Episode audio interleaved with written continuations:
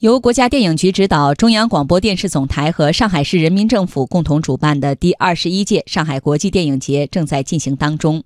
经济之声推出特别策划“文创产业一加一”，聚焦文创产业的新生态和新时代。今天，请听第二篇：黑科技加工业化，用技术革新支撑电影艺术创新。央广经济之声记者刘百轩上海报道。如果说上海影城是电影节期间观影爱好者的大本营，那么，上海国际博览中心则是科技狂热者的目的地，因为国际影视市场跨媒体技术展在这里举行。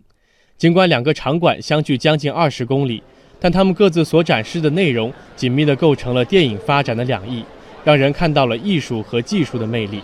把这个绿背景替换掉，替换成三维虚拟的场景，然后可以让真实的人跟虚拟的场景或者角色进行互动。这是在拍电影中有很多场景可以应用到这种手段。电影技术公司相关负责人夏子鹏向记者介绍，通过这样的黑科技，导演在拍摄过程中就可以看到演员站在虚拟环境中的效果。这是目前全球领先的虚拟动作捕捉摄影技术。在资深电影公司制片人泰德·席洛维茨看来，电影产业一直走在科技发展的前沿，总是和技术捆绑在一起。电影行业有将近一百三十年的历史了，一直是一个技术型的行业。随着时间推移，我们从来没有离开过技术。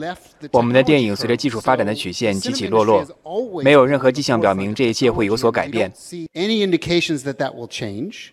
北京电影学院教授赵宁宇对此表示赞同。电影技术的进步是推动电影工业化之路的重要动力。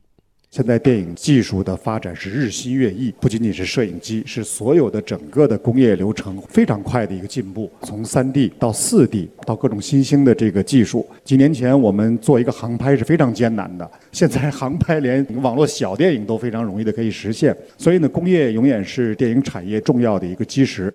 除了提高电影制作的效率，青年导演郭帆举例，电影技术手段的革新还丰富了电影艺术的表现力。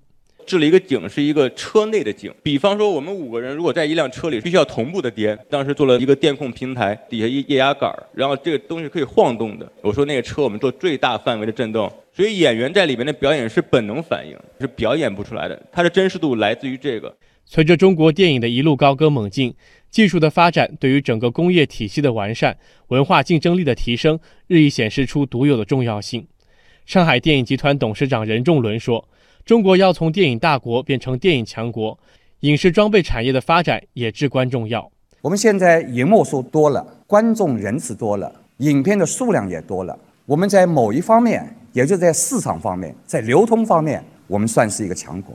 在我们的制作方面，在我们的技术方面，确实还有很多生长空间。所以，我觉得就是中国电影毫无疑问跟中国的经济社会发展一样，会对世界的影响会越来越大。